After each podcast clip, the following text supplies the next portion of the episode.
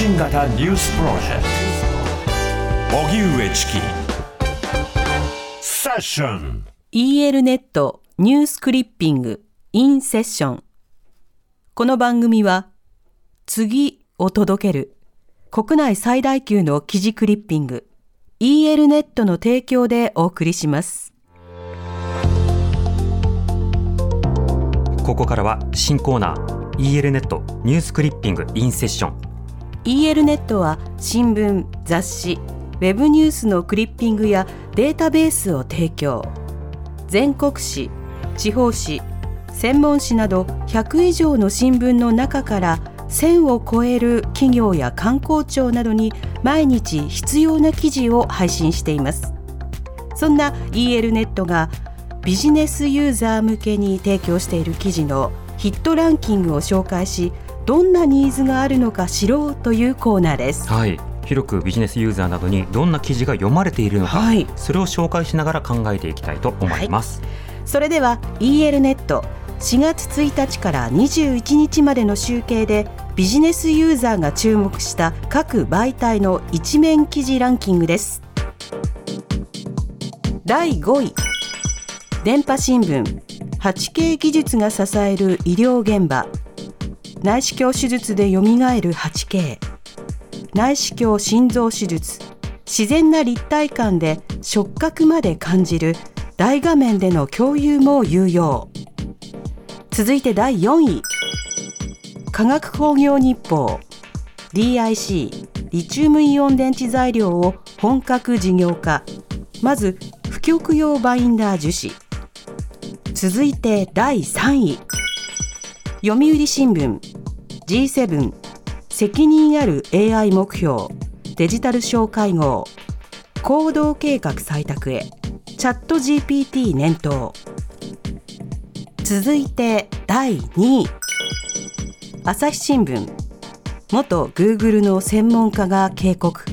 チャット GPT 全世界が実験台。データ集中と監視強まる恐れ。そして第1位。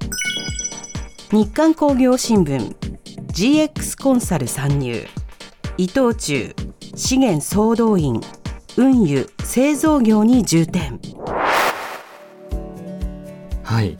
というわけで今月のランキングはこのようになっていはいたとい。うことです、さんが気になった記事は？そうですね。まず全体の印象として普はい段夕刊の紹介などもしていますけれども、そうですね。え新聞各紙は一面トップでこれぞという記事を載せたりするわけですね、はい。ところがユーザーが読んだり、うん。あるいは話題になったりする記事は必ずしも新聞の企業が一面トップに持ってくる記事ではなくそれぞれ個別の記事が読まれるということもあるわけですね、はい。まあ、そうした中で、まあ、今月どんな記事が読まれたのかということに着目をしていくことが、必要なのかなと思いますでまずあの注目記事を紹介する前に第5位から第1位まではい。読み上げましたが、ええ。もうタイトルだけで何のニュースっていう方そうなんですよね。専専門的なことが多くて。多いと思うんですね、ええ。なので簡単にまずそこを紹介していきたいと思うんですけれども、は第5位電波新聞の 8K 技術が支える医療現場なんですがこの 8K はよくテレビなどで聞えく 4K や 8K あの 8K ですね。あの 8K ですか。はい、K はまあキロバイト、キロはい。を意味するもので,、で横の水平方向の画素数をもって 4K なのか 8K なのか何 K なのか。つまり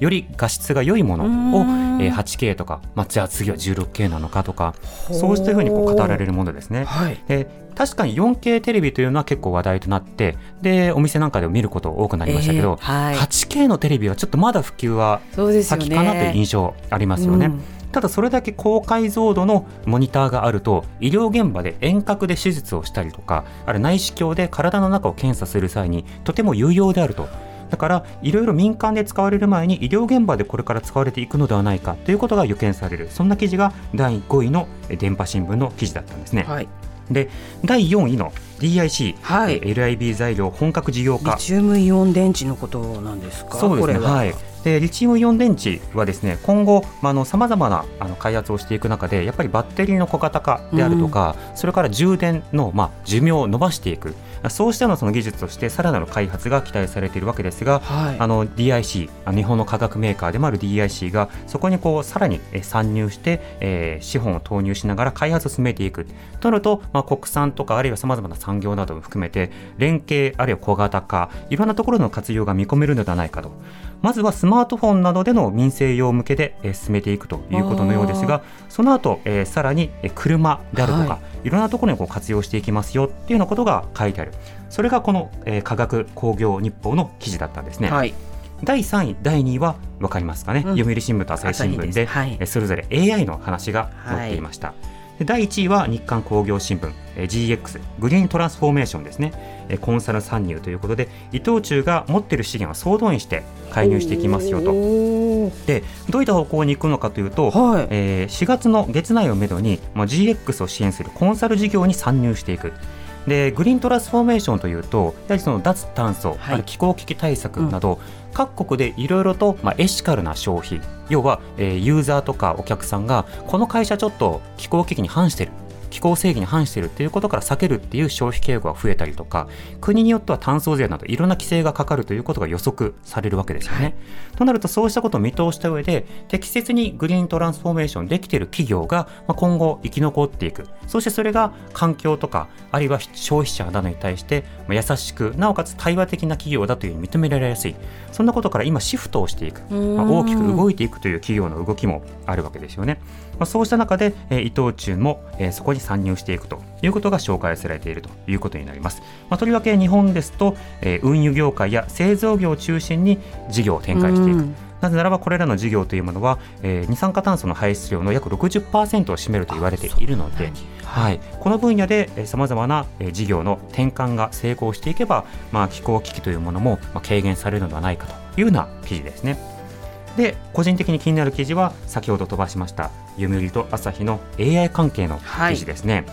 あの2023年4月この1か月間 AI に関する記事本当にたくさん本当そうですね。見ましたね番組でも特集何度もしましたもんね。またテレビでも新聞でも、あるいはいろんなその、まあ、コンピューター雑誌とか、うんある哲学雑誌に至るまでいろんなところでこの AI というのは話題になっていたんです。はい。で AI の導入などによって特にチャット GPT が登場してえ対話型の生成 AI ができるとあいろいろなアシスタントになっていいじゃないか。あれ調べ物が簡単になっていいじゃないか。あとコマンドなどを指定すると例えば表計算ソフトに必要なプログラムを組んでくれたりとかあるいは国ごとの比較を表で表してっていうとそのままスラスラと作ってくれたりと本当に便利なんですね。うんまたチャット GPT だけではなくて他にもいろいろな AI がすでにできていて研究者向けの AI というのもあるんです。そうなんですか。はい、そうすると例えば専門論文の中で、はい。この問いについて答えている論文を紹介してください。っていうとその論文が紹介される、うんうん。でそれのサマリー要は要約を紹介してくださいっていうともう紹介してくれる。でそれが引用した論文の数々とその論文をさらに引用した論文の数々をリストにしてくださいっていうようなことにも答えてくれるような、まあ、専門性の高い AI なども作られていて今後は例えば医療系のものとか裁判系のものとかいろんな専門分野での AI がさらに作られていくだろうと特化していくと。はい、いうわけですね。ただ、今のチャット GPT というのは、もちろんその多くの方が知っているように、精度はまだまだであるよということが一つと、何のデータを収集して、この対話を作っているのっていうところが不透明だ。ここがあの大きく疑問視されているところはあります。また今後、例えばフェイクニュースを作られたりであるとか、はいまあそのデータを使って、ある種、その著作権者が不透明な作品とかが発表されてしまうのではないかという懸念もあるわけですね。つまりメリットもあれば、まあ、いろんなデメリットも懸念されている、まあ、そうした中で今専門家の方が警鐘を鳴らすということを紹介している記事もあれば、えー G7 などの行動計画行動目標をこれから立てていきますよという、まあ、そうしたようなことが紹介されている記事。それはそれぞれ読売新聞朝日新聞はい。に載っているわけですね、うん。ではその中で、えー読売新聞の、えー記事紹介してみますが、はい。G7 の責任ある AI 目標要はえーデジタル担当大臣が会合をすることによってデジタル関連の行動計画を決めていきますよとうん。いうことがまあ決定したんですね。でデジタル対策の行動計画っていろんな方向性があってこの AI をしっかりと管理していく。AI の信頼性を確保する。ただしそれに対して国家があまりに規制することによって自由なデータ流通が妨げられてはいけない。技術革新を妨げてはいけない。だからそのあたりのバランスを持った上での行動計画が重要だということが言われています。ただもう一つ、インフラ面とかさまざまな問題でいうと、今、地政学的なリスク、あるいは安全保障上のリスクということで、まあ、ロシアや中国などさまざまなあの国家前提を共有しがたいとされている国に対して、ある種のリスクをどう担保するのか、そのために例えば海底ケーブルなどを適切に接続をするとか、あるいはインターネット接続を遮断するような国家もあるのでそれに対して非難声明を出していく。など、まあ、国家として連携して対応していこうということも紹介されていますね。本当に AI というのはまだまだ出発点に立ったばかりですが、我々はあの検索型ロボットのさまざまな無責任事情無責任事故のようなものをたくさん見てしまったわけです、はい、まあ、その後検索型ロボットとかあるいは SNS などはさまざまな対処をしてきました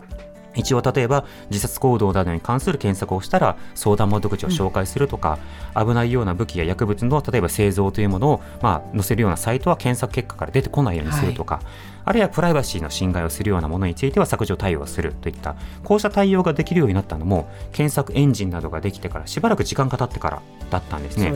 であれをもう一回繰り返すのはなかなかにしんどいと。いうこともあってあの例えばこういったチャット GPT などの AI に対してはあらかじめどんな議論が起こりうるのかを想定し、まあ、法整備や連携をし対処をしていこう。だから AI の発展によって人々の生活がサポートされる。これはとてもいいことなんですが、うん、当然ながら技術の発明は自己の発明であるということを、まあ、ポール・ビリリオという哲学者が言ってるんですけどそのように起きるかもしれない事故これに対して対処をしていくということも、まあ、国家や社会の責任である、まあ、そんなことが今回のクリッピングからも見えてくるかなと思います。さてというわけで、はい、1位から5位紹介しましたけど、ねね、データいただいてるんですよね。はい、で6位以降、えー、産経新聞が6位で、うん、コロナその時ということで、えー、コロナの5類引き下げ決定その背景の検証というものをしています、はい、えー、7位が毎日新聞、うん、首相世代超え協力をということで子ども戦略会議の初会合の様子を紹介してますね、えー、8位東京新聞は民主主義再生党派超えて令和臨調議連85人で発足という動き。で第9位に岩手日報。あ私の地元紙です。そうですね、はい、えー、日本郵政社長の増田氏に対するインタビューを行っている、はい、あ増田さんあの県知事でしたからね、うん、岩手県のねそうですね。はい、はい。うん、そして第10位が山陽新聞えー、少子化対策財源議論開始ということで、うんうん、社会保険料の上乗せになっていくんじゃないかというその動向が紹介されていますね。あの社会的な出来事としてもあの注目を集めるようなそういったニュースがとても多かったんですが一方でこのニュースというものを例えば投資とかビジネスという観点からすると今後子どもが増えるのか減るのかあるいは増税されるのか減税されるのか社会保険料が増えるのかどうなのかこれによって企業の動向って変わらざるを得ないわけですよね。社会保険料を増やされるってなったりすると当然ながら、まあ、労働者そしてそれを雇っている、まあ、企業側の負担というものが増えることになりそうすると例えば新しい人を雇うのどうしようかとか新しい設備投資をどうしようかとか、まあ、増税とかになるとよりそうなりますよね、うん、そうしたことになるのでやっぱりその社会的な現象は全て経済的な現象ともつながっているし、はい、各企業の動向は全て社会的なものや政治的なものと切り離すことができない。多くの人がこういったニュースに関心を持っているということからも逆に何かこう世の中の動きというものも見えてくるような気がしますよね。うんうんはいさて最後にプレゼントのお知らせです。今回から始まったニュースクリッピングのコーナーは月末火曜日に放送。コーナーの感想を送っていただいた方5名様に図書カード5000円分をプレゼントします。コーナーの感想とお名前住所電話番号をお書きの上 ss954 アットマーク tbs.co.jp jp までご応募ください。締め切りは今週いっぱいです。以上 EL ネットニュースクリッピングインセッションでした EL ネットニュースクリッピングインセッションこの番組は次を届ける国内最大級の記事クリッピング EL ネットの提供でお送りしました。